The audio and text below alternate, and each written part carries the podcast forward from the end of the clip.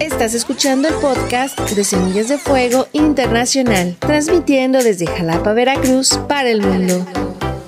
Síguenos en Instagram, Facebook y YouTube. No te pierdas lo mejor de Semillas de Fuego. Es tiempo de ser luz.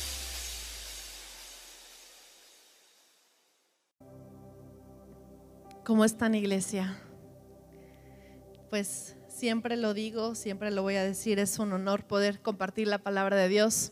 Hoy estábamos mi esposo y yo viendo un video de, hace muchos domingos, creo que de hace un año, cómo se veía la iglesia llena y, y estábamos diciendo, ¿cuándo nos íbamos a imaginar que un día no nos íbamos a poder reunir? ¿Cuándo nos íbamos a imaginar que un día íbamos a estar viviendo esta situación? Y como decía David, siempre lo he dicho y siempre lo voy a decir, que es mejor un día en su casa que mil fuera de ella, eh, estar en la casa de Dios y poder tener el privilegio de seguir compartiendo la palabra de Él, es de las cosas más increíbles, de las bendiciones más grandes y, y yo te agradezco porque sigues fiel, porque sigues ahí eh, viendo esta transmisión y, y, que no te has acomodado y que, y que aún así sigues buscando a Dios. Eh, yo te quiero felicitar como hijo de esta casa, como hija de esta casa, que estás ahí, que todavía tienes hambre. Eso es muy bueno. Y bueno, el tema de hoy, quiero empezar antes orando. Señor, Espíritu Santo, yo te pido que estés aquí, que estés aquí y que puedas traspasar, Señor, tiempo, espacio, frontera, Señor. A donde quiera que tú quieras enviar esta palabra, Señor, que tú me has dado a mí. Yo te pido que puedas ser capaz de transmitirla, que pueda ser un instrumento en tus manos, Señor, para tu honra y para tu gloria. Señor, háblanos a cada uno en este día. Háblanos de manera personal, háblanos de manera específica. Te lo ruego en el nombre poderoso de Jesús. Amén y amén. Iglesia, eh, algo que me ha estado cargando en este tiempo es qué es lo que hay en nuestra vida, qué es lo que hay eh, abajo de nuestra vida. El 19 de septiembre de 2017 hubo un terremoto en la Ciudad de México. Y hubo un multifamiliar en Tlalpan que estaba leyendo que tenía nueve meses que se había estrenado, las familias se fueron a vivir ahí, les habían dicho que había vigas de acero que estaba muy bien, estaba muy fuerte. E incluso la gente que vivía ahí dice que cuando pasaban los camiones y eso, ellos sentían cómo se simbraba, pero pensaban que ya era como el rebote de, de la estructura que estaba ahí, ¿no? Rebotando. Pero resulta que no. Ese día, después de nueve meses de que les habían entregado las llaves de sus departamentos, ese día todo se cayó. Y se dieron cuenta de que no había estructura de, acero, de que no había pilares, de que no había cimientos, de que las varillas ni siquiera alcanzaban el grueso de una pulgada, que las varillas se doblaban con la facilidad de que alguien las tomara y las doblara. Y obviamente, bueno, eso, eso es un, un caso que quedó ahí, pero a mí me deja mucha enseñanza y se lo he estado compartiendo con quien puedo. Porque cuando viene un tiempo difícil, un tiempo de crisis, y hay un sismo, los cimientos, los fundamentos quedan al descubierto. Y, nos damos cuenta de qué estábamos hechos en realidad. Estos departamentos se veían hermosos por fuera, eran nuevos, pero por dentro no había nada. Me preocupa, me preocupa como, como pastora como mamá espiritual, ¿qué es lo que hay en los fundamentos y en los cimientos de cada uno. ¿Qué es lo que hay y qué tal te ha estado pegando este tiempo y cómo lo has resistido? Y si ya te diste cuenta de cómo están tus fundamentos, tus cimientos, cómo habías estado edificando, porque la prueba viene a traer a luz cómo estábamos edificando. Dice Primera de Corintios 3, del 1 al 3, de manera que yo, hermanos, no pude hablaros como espirituales, sino como a carnales, como a niños en Cristo. Os di a beber leche y no vianda, porque aún erais capaces, no eran capaces ni son capaces todavía, porque aún son carnales, pues habiendo entre ustedes celos, contiendas y disensiones, no son carnales y andan como hombres, o sea, no, no somos carnales y andamos como cualquiera que no conoce a Dios. Y este es un mensaje que Pablo le está hablando a, a los de Corintios y dice, yo pensé que ya les podía dar otro tipo de alimento, pero ni siquiera lo pueden digerir porque, porque muestran en sus actos que todavía hay mucha carne. Y yo te quiero decir algo, esta prédica es para mí. Yo he pasado, nos tocó con el grupo de mujeres, nos tocó leer el libro de primera de Samuel, el primer libro de Samuel, y lo hemos visto cada día y todo, y, y cada día para mí ha sido como una cachetada a mi vida, como un ponerme al espejo y mirarme cuánta carne hay todavía. Mirarme que soy como Saúl. Yo lo leo y me da coraje cada vez que yo leo algo que hizo y digo, qué bárbaro Saúl, qué mal Saúl. Pero cada vez que yo estaba leyendo era como si Dios me dijera, es que eso haces tú, es que así actúas tú. Y me ha quebrantado, me ha podido mucho darme cuenta que hay tanta carne en mí.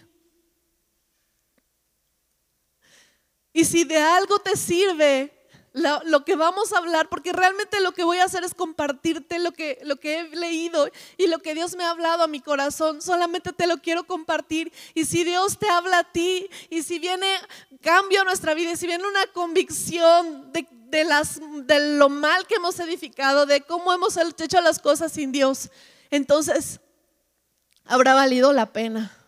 Pero yo te quiero pedir que en este momento tú decidas que esta prédica no es ni para tu tía ni para tu esposo, es para ti. Y que cada vez que tú leas el nombre de Saúl, pienses en ti, pienses en ti y que analices. Porque estaba viendo, ¿por qué, ¿por qué se cae una edificación? Dentro de las cosas por las que se cae es porque no hicieron pruebas. La construyeron y no hicieron pruebas y las pruebas prueban y nos prueban. Y entonces creo que esta, este día vamos a hacer una prueba de cómo estamos, de cómo, cómo andamos. Dice la Biblia que Saúl era alto, que era guapo, que era hermoso por fuera. O sea, no había otro en, en su pueblo que, que fuera más alto del hombro de él. O sea, era un hombre altísimo, guapísimo. Entonces cuando les dice Dios, este va a ser su rey, pues todos felices, dijeron, no manches, o sea, como cuando elegimos a Peña Nieto, ¿verdad? Que decían, ay, así al menos tenemos un presidente guapo, ¿no? Pero bueno, ya no voy a hablar porque iba a decir una palabra. La gente se conformaba con lo que estaba viendo por fuera y decían, ah, órale, sí, sí, Saúl, Saúl.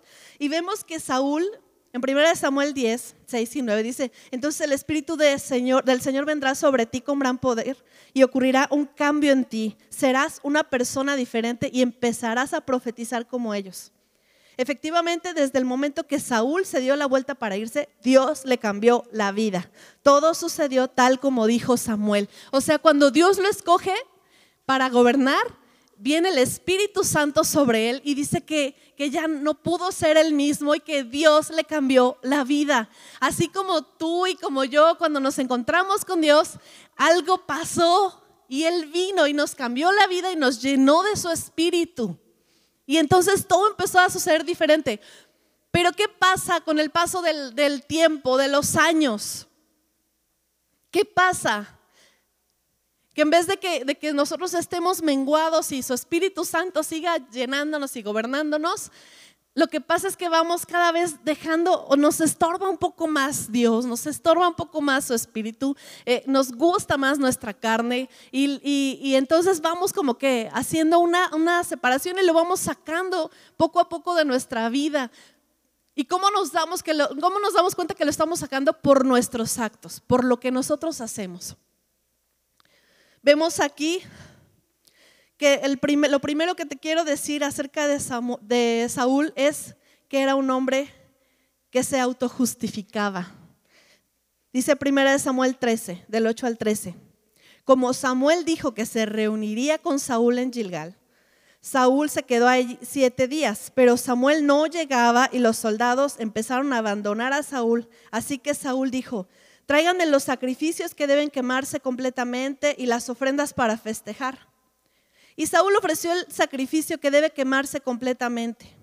En cuanto Saúl terminó de ofrecer el sacrificio, llegó Samuel. Saúl salió a recibirlo y Samuel le preguntó, ¿qué has hecho?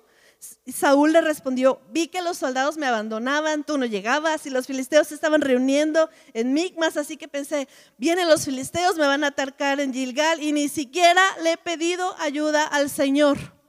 O sea, cuando él hizo algo malo, lo primero que viene a él a su mente es justificarse. Y yo te quiero preguntar, cada vez que haces algo mal, ¿a poco no te viene una justificación? A mí sí. A mí sí, y es algo que como mi esposo me lo recalca, dice, ¿por qué piensas en justificarte? ¿Por qué no aceptas lo que hiciste? Y entonces, cuando él me dice eso, pues me confronta mucho. Y yo digo, no, pero es que yo te quiero explicar, o sea, porque todo lo que pasa es porque hubo, hubo un motivo, una explicación. Y entonces nosotros llegamos con Dios y Él dice, ¿por qué hiciste esto? Ah, pues por esto. Es una tendencia bastante carnal, bastante natural cuando nosotros no aceptamos lo que hicimos, sino buscamos la manera de zafarnos, la manera de explicar. Normalmente las explicaciones nos hunden más. Pero reaccionamos justificándonos. Y luego dice él, por eso me atreví a ofrecer el sacrificio que debe quemarse completamente. Y Samuel le respondió, eres un tonto. No obedeciste al Señor tu Dios. Si hubieras obedecido su mandato, entonces el Señor habría dejado que tu familia gobernara a Israel para siempre. Y es que Saúl, que era un hombre que no debía ofrecer sacrificios porque era el rey y había una persona destinada para ofrecer sacrificios, con tal de, de hacer lo que él quería y por su impaciencia, di conmigo impaciencia, por su impaciencia tomó el asunto en sus manos. Y entonces nosotros cuando nosotros decidimos resolver, le decimos a Dios, es que te estabas tardando, Dios. O sea, no viste que ya me estaban viniendo a cobrar. ¿Qué querías que hiciera? O sea, te tardaste con la provisión. Tuve que ir a robar, o tuve que ir a empeñar, o tuve que ir a pedir prestado es que no cambiabas a mi esposo, pues me tuve que divorciar, me tuve que buscar otro porque este que me diste no lo cambiaste. Yo oré y oré tantos años y tú no hiciste nada. O decimos, es que no sanabas a mi hijo, Dios. Tú viste cómo estaba en el hospital. Tuve que recurrir a otros métodos. Tuve que buscar otras cosas que me, que me ofrecieron. Una vez una mujer le dijo, le estuve llamando y llamando y nunca me contestó y yo estaba en la tentación. Entonces, como usted no me contestó, por su culpa, me, acosté con el taxista. El taxista que ella le hizo así. Y ya, o sea, por la culpa de que, de que no le contestó el pastor. Pero sabes qué, te puede parecer ahorita, ay, no, ya que esa es una tontería, pero ¿cuántas veces en nuestra vida nosotros tomamos decisiones porque estamos impacientes, porque no somos capaces de esperar en Dios y le decimos, es tu culpa, no llegaste? Y somos pacientes en tanto nos sentimos seguros, pero en cuanto sentimos que no, que algo ya no, ya no está en control de Dios o que ya que algo va a pasar, entonces metemos nuestra manota y lo echamos a perder. Y se nos olvida, se nos olvida iglesia, que dice la Biblia que confiemos en Él, que esperemos en Él, que Él hará. Y sabes que en la teoría no sabemos toda la teoría. Yo sé que no te estoy diciendo nada nuevo, porque tú sabes que hay que esperar en Dios, tú sabes que hay que confiar en Dios.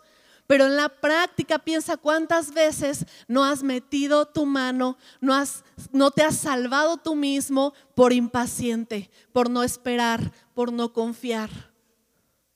En tan solo este pasaje vemos dos cosas carnales de Saúl, la autojustificación y la impaciencia. ¿Cómo te calificas en esas áreas?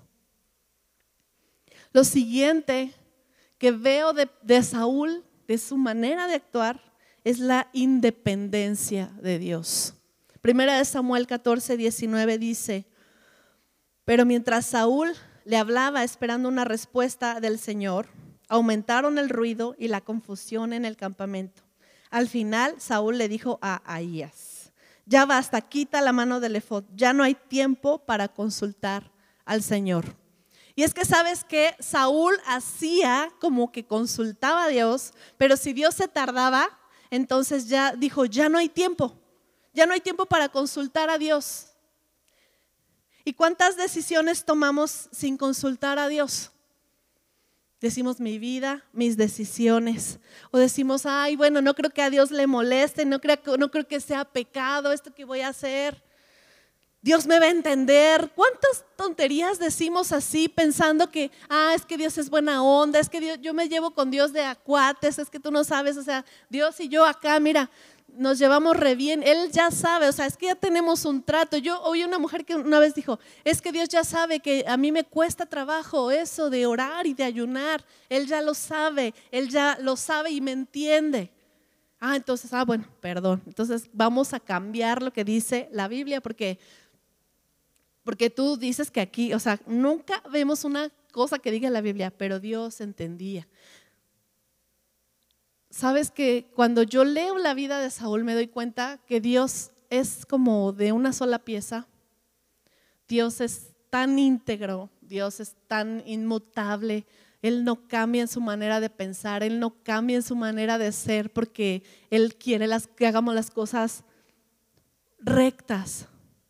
Pero nosotros, entre menos espíritu de Él hay en nosotros y entre más carne hay en nosotros, más avanzamos y avanzamos en, nuestra manera de ser.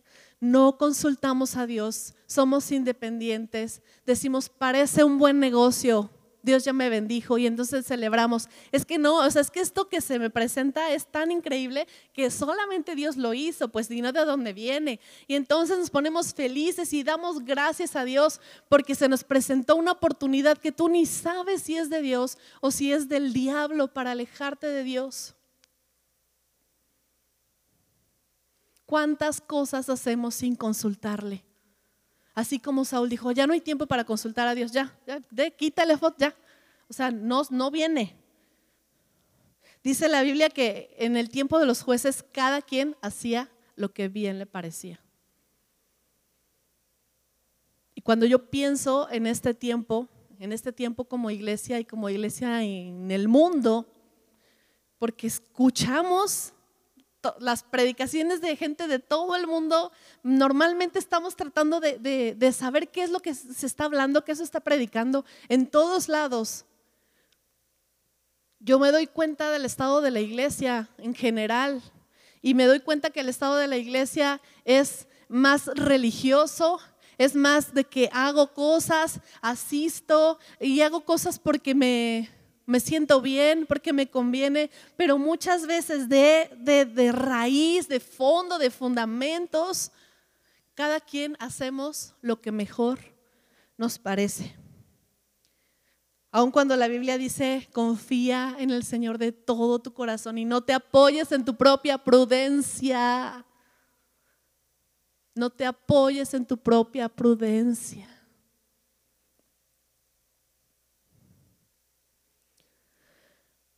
Después, después sigue otra cosa que hizo Saúl que, que yo digo, ay, qué bárbaro. Pero te voy a decir, cada vez que yo decía, qué bárbaro, así era como si Dios me dijera, no, mija, no mires a Saúl, mírate a ti, mírate a ti. Primera de Samuel 14. Dice, dice la Biblia que estaban en batalla y Saúl les dijo que nadie debía comer nada porque el que comiera se tenía que morir. Así dice. Eh, dice, el que coma antes de que anochezca y antes de que derrote a mis enemigos será castigado. Así que ningún soldado israelita probó bocado.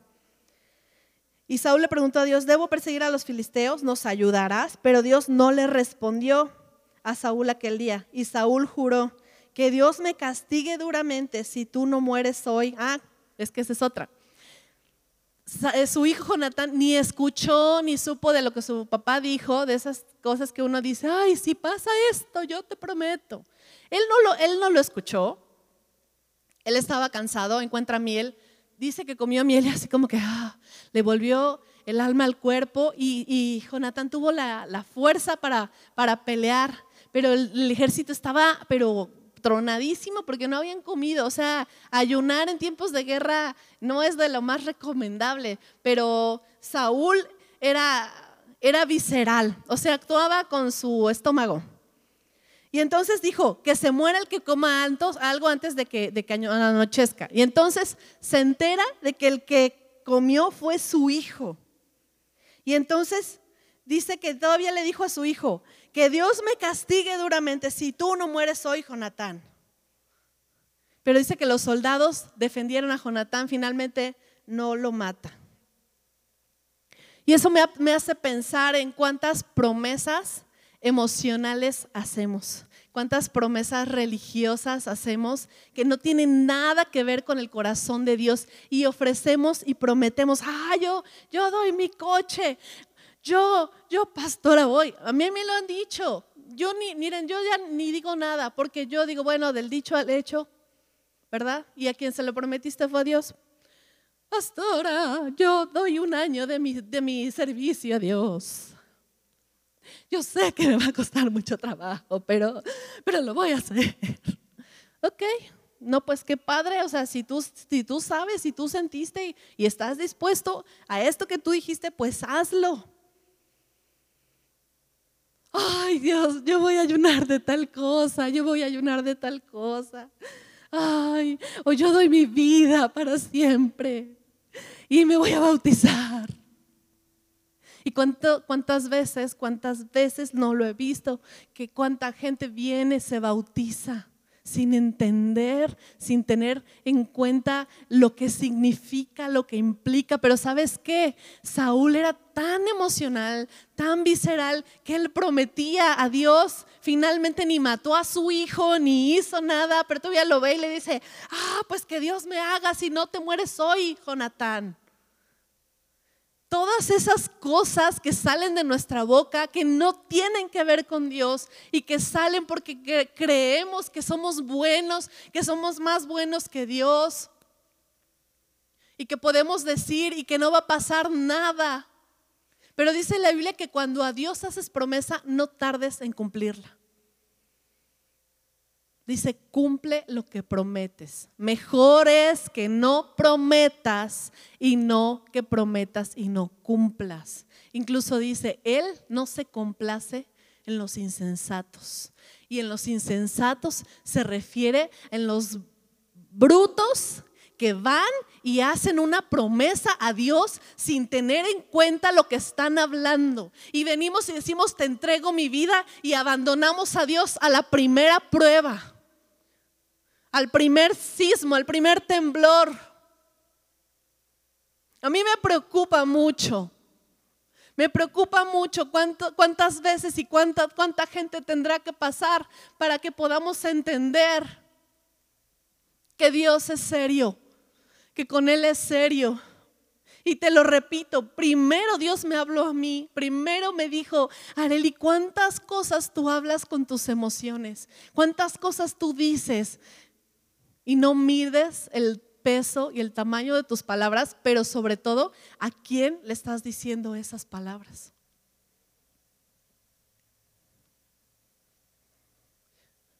Lo siguiente que encontré en Saúl, que yo te quiero decir, lo siguiente que encontré en mí, fue orgullo. Primera de Samuel 15:12 dice, a la mañana siguiente, temprano, Samuel fue a ver a Saúl, pero se encontró con que Saúl había salido para Carmel para hacerse un monumento en honor a sí mismo. Saúl había tenido una, una victoria y lo primero que él pensó fue en ir a hacerse un monumento a sí mismo. Samuel lo estaba buscando y él y Saúl andaba buscando hacerse un monumento. ¿Y sabes qué? ¿Cuántas veces le hemos robado la gloria a Dios?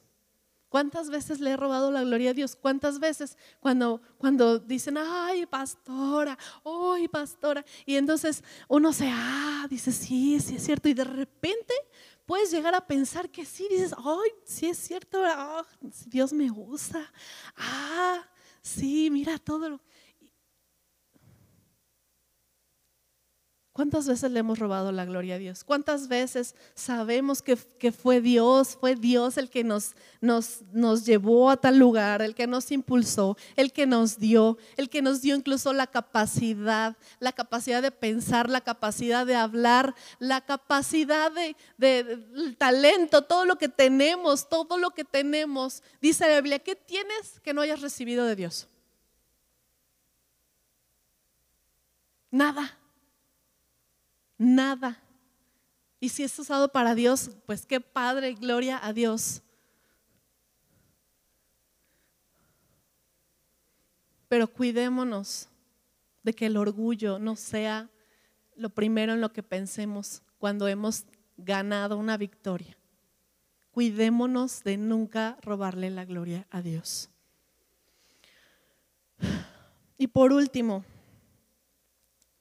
la última historia que te quiero compartir, que creo es, eh, ya, ya es el, el top. Y la última, la última historia que se habla, bueno, hay mucho más de Saúl, pero de lo último que yo te voy a hablar. Primera de Samuel 15.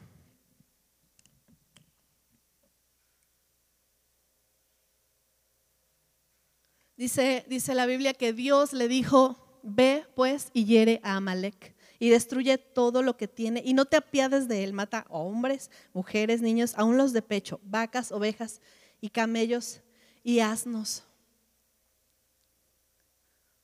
Era una instrucción que estaba muy clara. Algo que, que Dios, de veras Dios me lo ha hablado ahorita tan fuerte y, y que me lo quiero grabar, me quisiera tatuar algo, poner un recordatorio, es que Dios habla tan claro y que lo tiene escrito, o sea, ni siquiera hay lugar a dudas, nos lo dejó escrito para que si no, pues lo puedes volver a consultar y cheques la palabra y cheques qué quiere decirte Dios. Dios le había dado la instrucción a Saúl y dijo, vayan y destruyan todo, todo, absolutamente todo. Pero dice el verso 9, y Saúl y el pueblo perdonaron a Agag, o sea, el rey, y a lo mejor de las ovejas y del ganado mayor de los animales engordados, de los carneros y de todo lo bueno, y no quisieron destruir, no lo quisieron destruir, mas todo lo que era vil y despreciable destruyeron. O sea, en pocas palabras, fueron y destruyeron todo lo que estaba feo. ¿Sí? Dijeron, no, esto está feo, no, por Dios lo voy a hacer, esto está muy feo. Pero todo lo que se veía bonito, decían, no, pues ¿cómo lo vamos a destruir? ¿Qué desperdicio va a ser esto? No, no, no. De hecho dijeron, vamos a ofrecérselo a Dios. O sea, ¿a poco no Dios se va a decir, no manches, ¿cómo mataron este ganado tan gordo? Y si estaba gordo, o sea, pudo haber sido un sacrificio que espectacular. Y aquí hay algo que otra vez me taladra mi corazón, porque ¿cuántas veces he hecho cosas según mi percepción? La Biblia dice esto, pero a mí me parece que, que esto, mm, a mí me parece que esto, sí dice aquí, pero a lo mejor no está tan literal, a lo mejor no es así. Ah, el diezmo es del Antiguo Testamento, decimos. Ah, no, aquí no es tan... Y, decimos, no, es que no es tanto. Lo acomodamos a nuestra manera de, de parecer, de actuar. Tuvimos un, programa, grabamos un programa acerca del divorcio que nunca pensamos todo lo que iba a traer.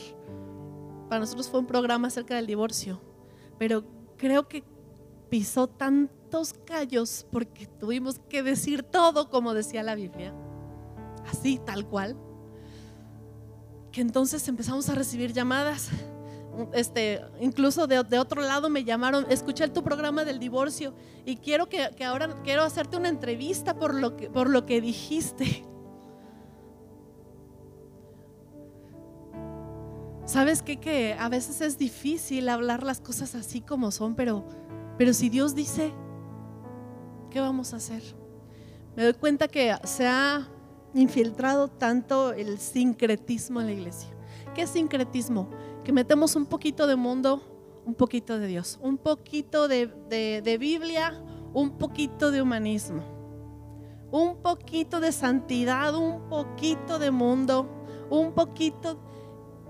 Cuando vemos claramente en la Biblia que Dios les decía a su pueblo, no hagan mezclas, no se mezclen, ni siquiera mezclen el material con que hacen la ropa. No hagan, o sea, pero porque, o sea, no te quiero decir ahorita que digas, ay, ahorita que es mi esta de poliéster con algodón. No, no, no, no, no. Te estoy diciendo que es algo más profundo. No mires como fariseo ahorita, ¿eh? No, no, no.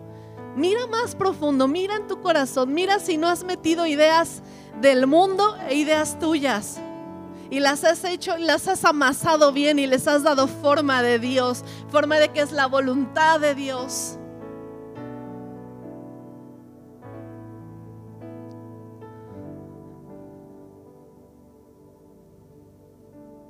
¿Cuánto, cuánto hemos dejado que entre a nuestra vida y lo interpretamos según mi conveniencia? El verso 12 dice, así que Samuel fue a donde estaba Saúl y lo encontró ofreciendo de lo que había tomado de los amalecitas un sacrificio. O sea, fueron, desobedecieron a Dios, dejaron las cosas vivas, pero ¿qué dijeron? Para Dios. Y ahí está mucho de lo que nosotros a veces hacemos. Decimos, ah, sí, pero es para Dios. Eso es como si tú hubieras hecho un fraude y luego vienes y lo más O como si andas, engañaste a tu esposa y la dejaste y ahora con la, con la que andas ahorita, vienes a la iglesia y adoran juntos. Para Dios, para Dios. Yo entiendo el celo de, de Samuel en ese momento. Yo entiendo su celo. Porque siento que es un celo con el que Dios mismo a mí me habló. No hagas cosas para Dios que Dios no te pidió. No le pongas cara de Dios, no le pongas cara de santidad, cara de que Dios se va a agradar de lo que estás haciendo, si de fondo, si de corazón, si de intención. No había nada de Dios. Había carne. Después dice que Samuel se acercó a Saúl y este lo saludó así. El Señor te bendiga, le dijo Saúl. Obedecí los mandamientos del Señor. Todavía le dice, oh, mira, estamos aquí adorando. Pero Samuel le dijo, entonces, ¿qué es ese ruido? ¿Por qué se oyen ovejas y ganados? Y Saúl contestó, los soldados tomaron de los amalecitas y se quedaron con lo mejor, pero para ofrecerlo como sacrificio al Señor. Pero destruimos todo lo demás.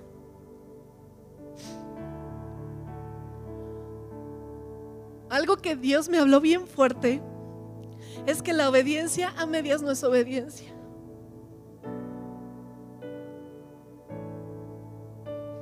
No hay promedio general que me van a para promediar mis parciales y luego ya ah, lo voy a pasar.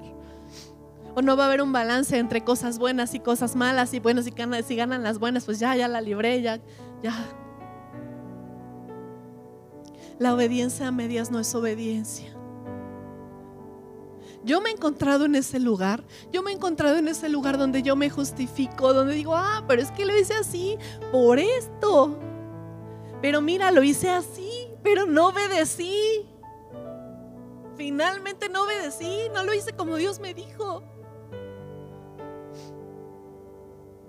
O no lo hice como se me dio una instrucción.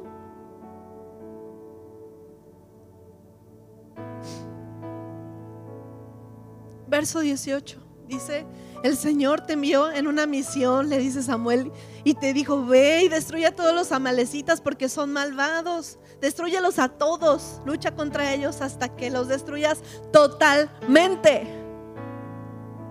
¿Por qué no obedeciste al Señor y te quedaste con el botín haciendo lo que no es del agrado del Señor? Fíjate lo que dice Saúl.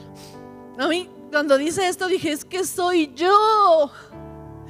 Cuando Samuel le dice, ¿por qué no obedeciste? Y Saúl dice, sí obedecí. Sí obedecí al Señor, fui a donde me envió el Señor y destruí a los amalecitas. Traje a Gag y a los soldados y los soldados tomaron lo mejor de las ovejas y ganado para sacrificarlos al Señor tu Dios en Gilgal. Sí obedecí. O sea, en eso no, no más que, que sí lo dejé vivo y dejé unos, pero todo lo demás hice, mira, fui y no, si vieras qué matanza dimos, si vieras los ríos de sangre, todavía tiene el descaro de decirle a Samuel, sí, obedecí. A veces cuando se nos llama la atención, no recibimos la corrección. Decimos, no, pero sí, o sea, no todo, pero sí. No me tires, no me tires a la basura todo lo que yo hago porque he trabajado, he hecho, me he esforzado y por una cosa me vas a decir que no obedecí.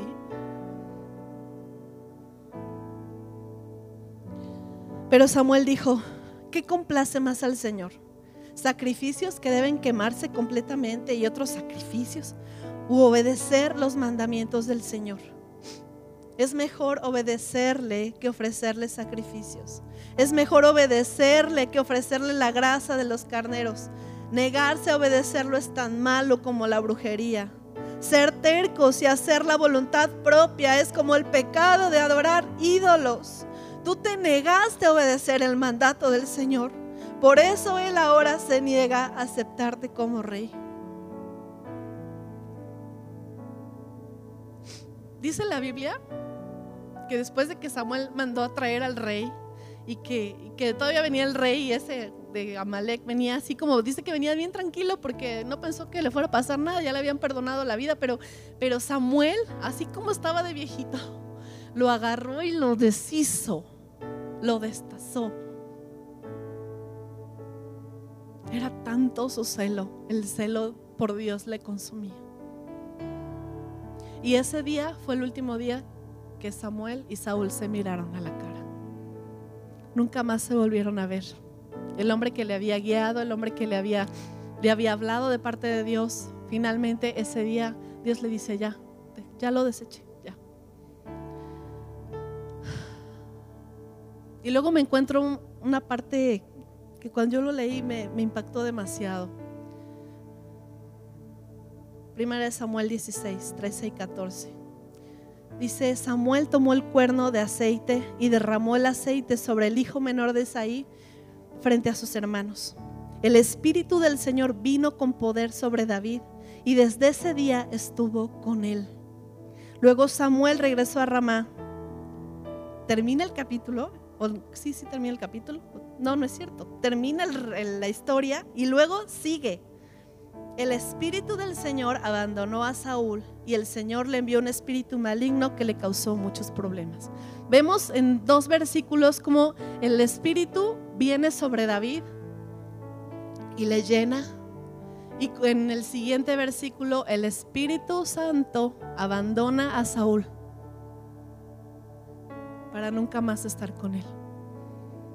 Cuando me, me doy cuenta que una persona tan llena de sí misma, tan carnal, con actitudes tan carnales, termina siendo abandonada por el Espíritu Santo.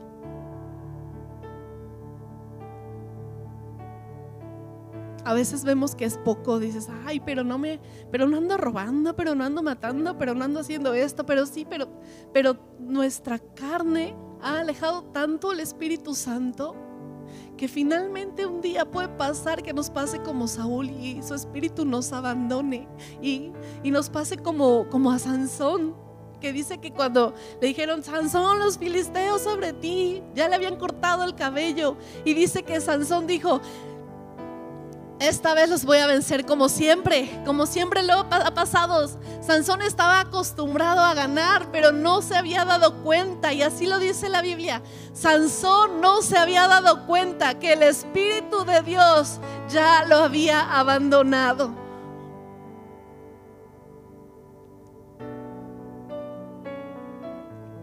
Y cuando yo llego a esta parte me, me muero de miedo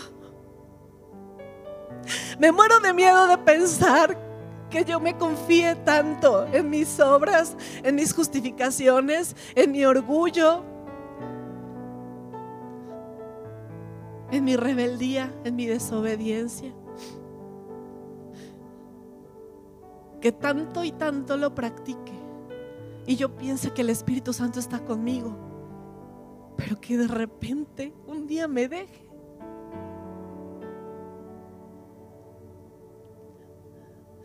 porque insistí en querer que habitaran adentro de mí mi carne, mi voluntad, mis decisiones, mis percepciones, que habitaran junto con el Espíritu Santo de Dios con el Espíritu Santo, con la palabra de Dios que es tan íntegra, tan clara y, no podríamos decir es que no sé, ahí está escrito. Yo digo, si nos dejó escrito las cosas es para que podamos ir y consultar y consultar y consultar.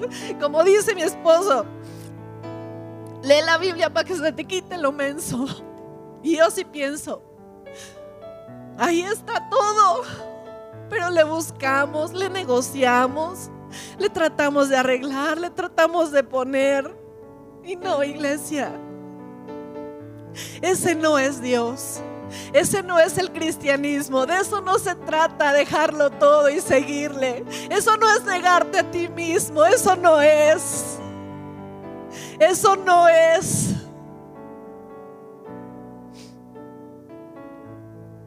Finalmente,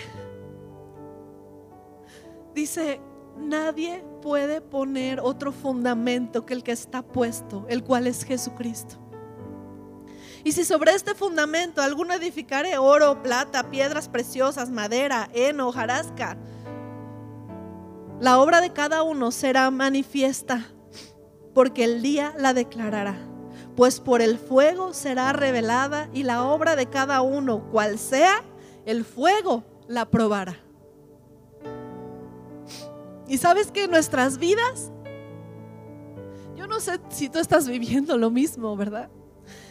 Pero sí creo que este es un tiempo donde el fuego nos está probando y está, está saliendo a la luz si pusimos buenos cimientos, si pusimos estructuras de acero o si nada más lo, lo hicimos bonito y por fuera se ve bonito, pero hay pura hojarasca.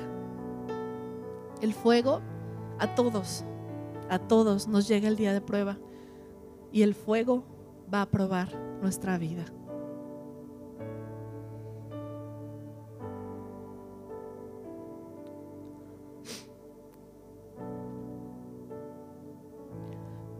Y yo te quiero pedir que me acompañes a orar.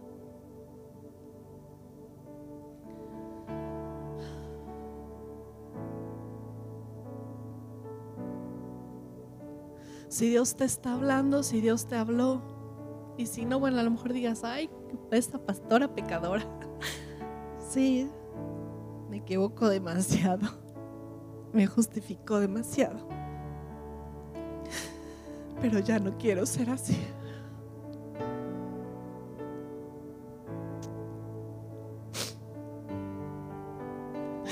Yo quiero que cuando venga la prueba, se encuentre oro, se encuentre plata, se encuentre esencia del Espíritu Santo. Quiero que nunca me deje. Y cierra tus ojos ahí donde tú estás. Y dile, Señor, tú sabes todas las cosas. A ti no te puedo engañar. Tú sabes mi manera de vivir, tú sabes cuando he jugado a que hago las cosas bien, pero finalmente las hago según mi conveniencia.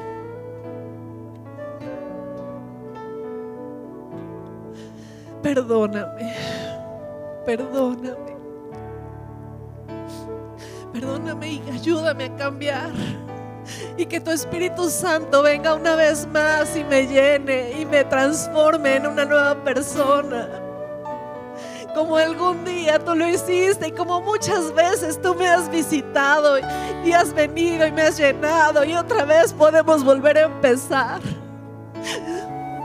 Yo te pido, Espíritu Santo, que a cada persona que está viendo esta transmisión, que tu Espíritu Santo llegue poderosamente. Háblanos, háblanos, no dejes de hablarnos, no dejes de jalarnos la oreja, no dejes de volvernos a encaminar por donde tú quieres que vayamos.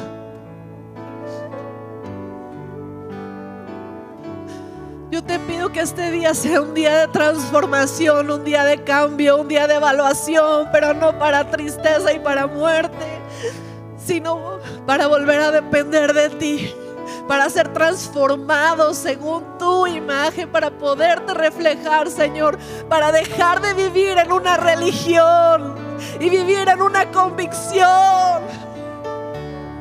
Que desde los tuétanos seamos transformados, seamos reales, seamos legítimos, seamos de una sola pieza, Señor, cámbianos. Cámbianos, pido en el nombre de Jesús, en el nombre poderoso de Jesús.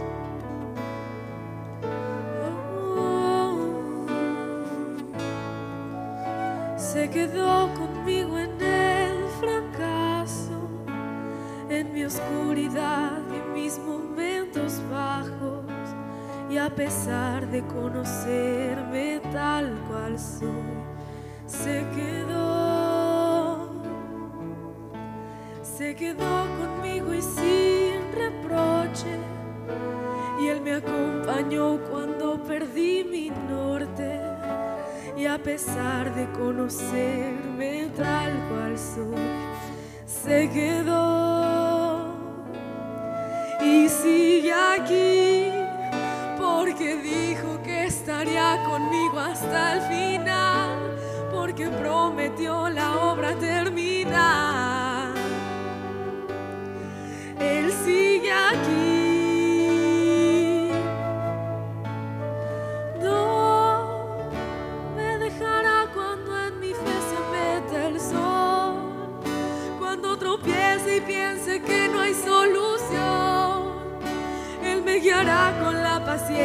De su amor.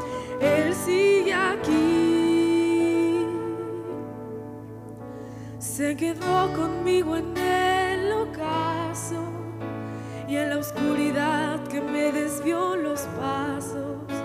Y a pesar de conocerme tal cual soy, se quedó se quedó conmigo y fue paciente. Y Él me levantó cuando bajé mi frente. Y a pesar de conocerme tal cual soy, se quedó y sigue aquí. Porque dijo que estaría conmigo hasta el final. Porque prometió